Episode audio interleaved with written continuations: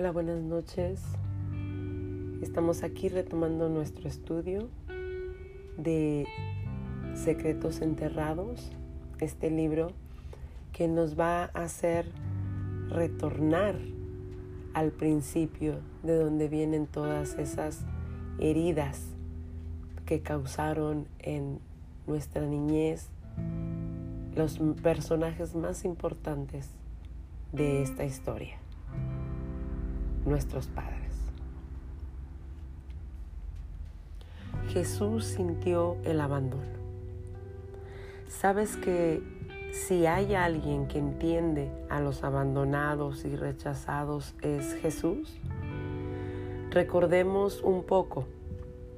Antes de nacer, lo buscaron para matarlo. Cuando empezó su ministerio, la gente lo llamaba pagano, mentiroso, hereje y falso. Hubo momentos que hasta sus mismos seguidores dudaban de él. Uno, incluso, lo entregó en manos del enemigo. Mientras estaban ante el pueblo, la gente lo escogió a él para ser crucificado en vez de a un ladrón. Lo golpearon con látigos sobre su cabeza pusieron una corona de espinas para burlarse. Mientras llevaban la cruz, ni agua le ofrecieron.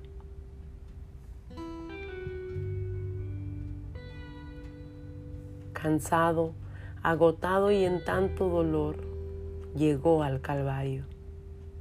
Le clavaron las manos y los pies, y a la hora novena según el libro de San Marcos, capítulo 15, versículo 34, Jesús clamó, Eloi, Eloi, lama sabactani, que traducido es, Dios mío, Dios mío, ¿por qué me has desamparado?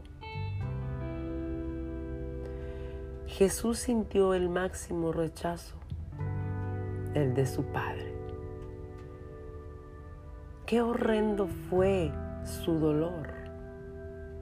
En ese momento Dios le dio la espalda a su Hijo amado y se cumplió así la palabra de Deuteronomio capítulo 21 versículo 22 al 23 que dice, si alguno hubiere cometido algún crimen digno de muerte y lo hicieses morir y lo colgareis en un madero, no dejaréis su cuerpo, que su cuerpo pase la noche sobre el madero. Sin falta lo enterrarás el mismo día, porque maldito por Dios es el colgado, y no, no contaminarás tu tierra que el Señor tu Dios te da por heredad.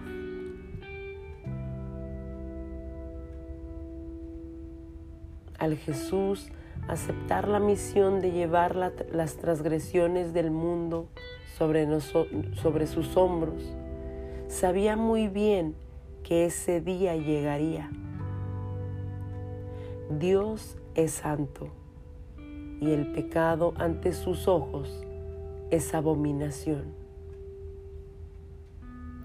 Es por eso que habla de que Dios le dio la espalda a Jesús, ya que Dios es un Dios santo, tres veces santo, que abomina el pecado.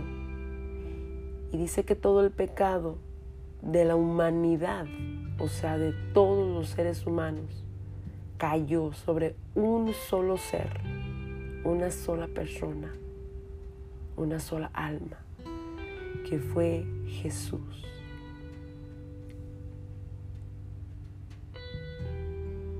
¿Ama al pecador? Claro que sí. Aunque amaba a su Hijo con todas sus fuerzas, tuvo que dar juicio sobre el pecado que llevaba encima, apartando así de él su Santo Espíritu. Era un acto necesario para la redención de nuestros pecados, para que tú y yo no tuviéramos un final catastrófico. Aún así, fue agonizante para Jesús afrontar aquellas horas sin sentir el amor de su Padre. Por eso con gran desesperación y aflicción clamó con todo su ser, Dios mío, Dios mío, ¿por qué me has desamparado? ¿Cuántas veces en mi vida exclamé aquellas mismas palabras? ¿Por qué me abandonaste? ¿Por qué no me amaste? Pero Él, Jesús, conoce el dolor que, produce el rechazo y te dice, yo sí te amé, yo sí te amaré, yo sí te valoraré y te demostraré en la cruz del Calvario o en el madero, como es mejor traducido. Te demostraré en el, en, en el madero, allá en el monte Calvario, al dar mi vida por ti. Es tiempo de que te dejes amar por Dios, por Él, por nuestro Mesías enviado a este mundo para que tú tuvieras paz. Pues, pues cubrirá todo tu dolor y te dará lo que siempre quisiste, el amor y la comprensión de un Padre.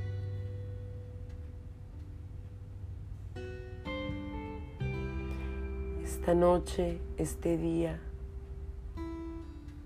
donde quiera que te encuentres. Exprésale a Él cuánto te ha dolido el abandono de ese ser que más amas, que es tu padre o tu madre. En este caso, el abandono de un padre ya sea